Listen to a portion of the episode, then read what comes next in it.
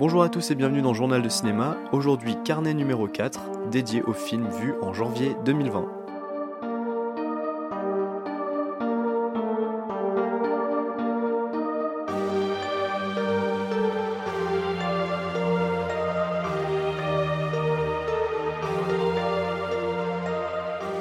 Les carnets sont là pour parler de films dont je n'ai pas pu justement parler dans un épisode dédié. Et je reviens donc brièvement sur ceux qui m'ont marqué, positivement ou négativement, au cours du mois passé. Je vais commencer directement avec l'heure de la sortie, film de Sébastien Marnier, sorti le 9 janvier 2019, et avec Laurent Lafitte, Gringe, Emmanuel Berco, Pascal Grégory ou encore Luana Bajrami. L'heure de la sortie, c'est un film qui nous parle de Pierre, joué par Laurent Lafitte, un professeur remplaçant qui débarque dans une classe pilote, soit une classe avec des élèves très performants, et il y arrive suite au suicide de leur professeur principal. Ces brillants élèves semblent pourtant méfiants et secrets à l'égard de leur nouveau professeur. Un film français de genre assez étonnant, que j'ai pas mal vu dans des tops de fin d'année ou de meilleurs films français de 2019, et qui donc m'intriguait pas mal. Je dois dire que j'étais vraiment surpris par ce film qui est très mystérieux, qui nous entraîne petit à petit dans un univers assez angoissant. Cette classe d'élite, dont le personnage de Lafitte est prof principal, est constituée d'élèves assez effrayants, il faut le dire, avec en tête Apolline, incarnée par Luana Bajrami, déjà vue en gouvernante dans Portrait de la jeune fille en feu, qui lui a valu une nomination au César. Lafitte est très bon également dans ce rôle de prof, un peu en décalage avec l'univers de cette école et avec ses collègues, mais qui n'est pas dupe quant au fait que ses élèves lui cachent quelque chose. Le thème principal qui est finalement révélé assez tard donne du sens à la bizarrerie ambiante.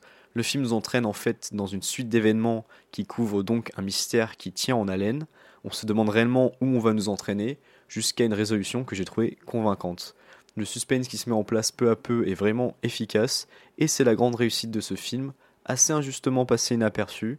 A noter également la musique d'excellente facture de Zombie Zombie, ainsi que des scènes de chant qui se fondent parfaitement dans l'atmosphère intrigante qui plane au-dessus du film. En résumé, vraiment un des films français marquants de l'année dernière que je vous conseille fortement parce que c'est un type de cinéma qui est finalement trop peu visible en France et quand il est conçu avec cette qualité-là, eh bien il faut vraiment le soutenir au minimum en lui donnant sa chance.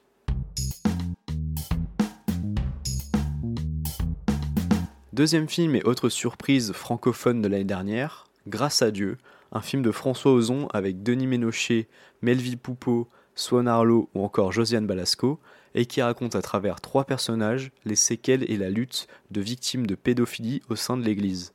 Le film se focalise sur le diocèse de Lyon et l'affaire du père Prénat et de la non-dénonciation dont a été accusé le célèbre cardinal Barbarin. Un film regardé dans le cadre du rattrapage 2019 de ce que je n'avais pas vu et qui a attisé ma curiosité tant il a été plébiscité, que ce soit par la presse, par le public et par les Césars, où il a engrangé bon nombre de nominations. Et ce film, pour moi, ça a été une vraie bonne surprise, une preuve de plus que le cinéma français se porte bien et ne sort pas que des monstruosités comme l'affirment certains. Formellement, le début du film est un peu pâteau, avec ses échanges épistolaires qui m'ont pas particulièrement convaincu, mais c'est finalement abandonné assez vite, et ça sert tout de même à raconter comment toute l'affaire s'est lancée. Malgré la performance vraiment convaincante de Melville Poupeau, je pense que c'est le segment qui lui est consacré qui est peut-être le plus convenu, alors que ceux concernant Denis Ménochet et Swan Arlo sont vraiment émouvants.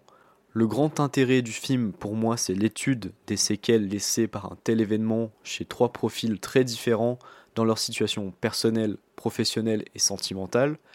Tous ont subi à peu près la même chose, mais tous n'ont pas eu un parcours de reconstruction similaire. Je trouve qu'Ozon montre brillamment comment les conséquences sont difficiles à supporter face à une société et parfois même une famille qui ne comprendra jamais vraiment ce qu'ils ont traversé et donc l'importance aussi que l'association de victimes qui a été créée va avoir pour que ces personnes puissent affronter ensemble les suites judiciaires.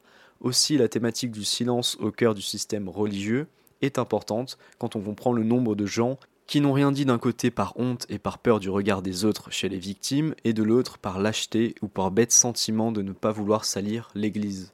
La triste conséquence de tout ça étant qu'il aura fallu attendre plusieurs décennies avant d'éloigner le père Prénat d'enfant. En conclusion, un film assez dense que je vous recommande grandement et qui est une des vraies réussites de l'année 2019 et qui aurait peut-être pu figurer dans mon top 10 une belle dénonciation du système, comment un système peut oppresser et briser des victimes, et comment l'omerta peut garder des victimes silencieuses pendant des années et des années. A Rainy Day in New York, Un jour de pluie à New York, film de Woody Allen sorti en fin d'année dernière, avec dans les rôles principaux Timothée Chalamet et Elle Fanning, mais aussi Judd Law, Diego Luna, Selena Gomez et Liv Schreiber. Dans son dernier film, Woody Allen nous narre l'histoire de deux amoureux qui vont passer la journée ensemble à New York, Ashley pour interviewer un cinéaste qu'elle admire, et Gatsby pour faire visiter sa ville natale à sa petite amie, mais ce projet va vite tourner court. Grâce à Sens Critique, je peux vous dire que c'est le 22e film de Woody Allen que je vois, donc c'est un réalisateur dont je connais plutôt bien le travail, même si ça ne représente même pas la moitié de sa filmographie en tant que metteur en scène. C'est un film qui a eu un destin un peu particulier parce qu'il avait été tourné et terminé en 2018, mais suite à MeToo, Amazon avait préféré mettre en pause la sortie car Woody Allen est accusé dans une affaire datant de 1992 et qui aura été remis en lumière en 2017. Certains acteurs ont reversé leur cachet à des associations et d'autres ont expliqué regretter d'avoir joué dans le film qui, à ma connaissance, n'est jamais sorti en salle aux États-Unis ou alors de manière extrêmement limitée. Pour ce qui est du film en lui-même, c'est un Woody Allen en vitesse de croisière, ni exceptionnel ni mauvais, rarement un titre aura autant collé au pitch de son long métrage. On a dans le personnage de Gatsby alias Timothée Chalamet, un alter ego du réalisateur comme on en a l'habitude chez Woody Allen, et qui s'en sort vraiment très bien dans cet archétype de personnage, et qui se retrouve face à Elle Fanning dans un rôle que je ne souhaite à personne, d'idiote absolu qui risque de faire bondir pas mal de personnes. Je trouve tout de même que le film lui rend justice à ce personnage qui, malgré sa naïveté assez impressionnante, s'attire les faveurs du tout New York et représente finalement une forme d'opposition assez rafraîchissante, bien que très agaçante, au milieu intellectuel bourré de défauts que l'on retrouve à New York. Pourtant, le film laisse pas mal d'indices qui portent à croire qu'Ashley a une personnalité bien moins creuse que ce que laisse présager la première impression. Je pourrais comprendre que pas mal de personnes ne puissent pas supporter un tel personnage, surtout face à un faux Woody Allen qui lui se montre raffiné et cultivé. C'est d'ailleurs Gatsby que le film met le plus en avant et qui lui donne la plupart des scènes les plus marquantes du film, notamment un dialogue avec sa mère qui surprend et émeut. New York est toujours très bien filmé par Woody Allen, la photo est belle, mais très sincèrement c'est un film qui, est très loin de ce que le réalisateur a pu nous offrir de meilleur.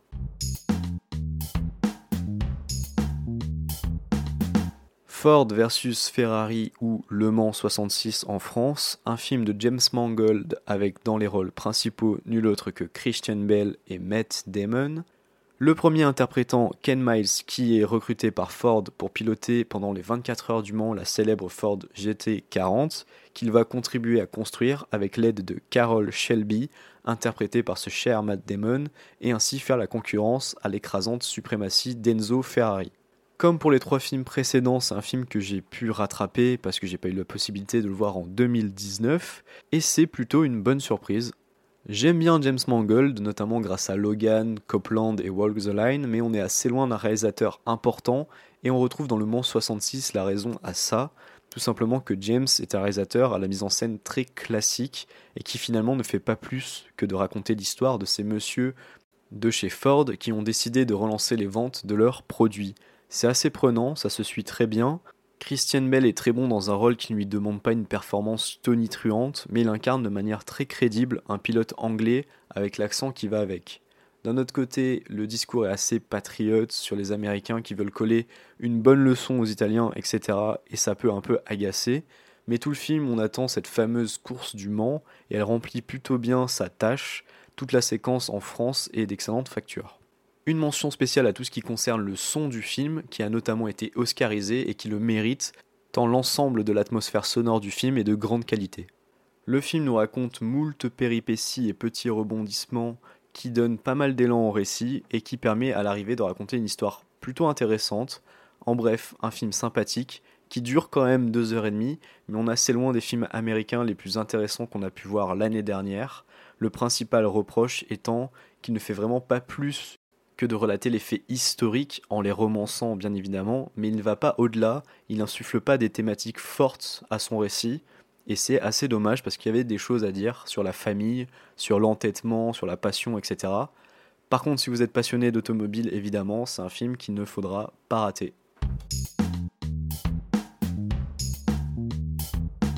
Petit saut en arrière et changement de continent avec The Strangers, un film de Naon Jin, qui prend place dans un village de la campagne coréenne où des meurtres étranges et violents se déroulent? L'enquête va peu à peu se diriger vers un ermite mystérieux. C'est le troisième film du réalisateur à qui l'on doit The Chaser, qui est l'un des films les plus célébrés du cinéma sud-coréen.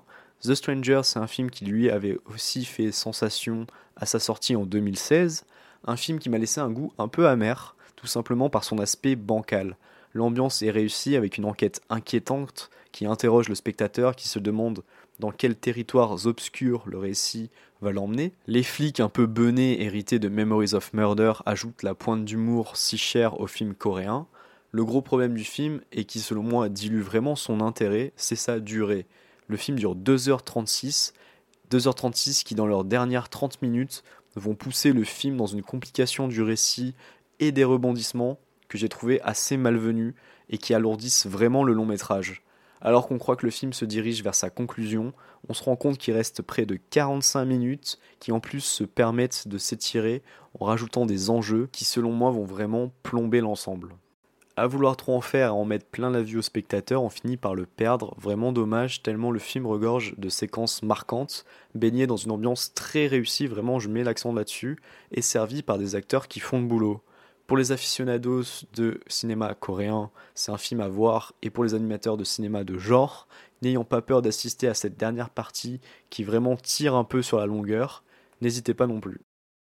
Un film qui aurait pu être excellent et qui se montre finalement tout juste bon selon moi, mais peut-être uniquement selon moi, étant donné les moyennes que le film obtient sur pas mal de sites où il semble avoir de nombreux amateurs. J'ai tendance à tout le temps dire ça et je vais encore le dire pour le film suivant, mais c'est vraiment un film que je vous invite à voir pour vous faire votre propre avis, car peut-être beaucoup de personnes passeront outre ce qui est pour moi un défaut et apprécieront grandement ce film.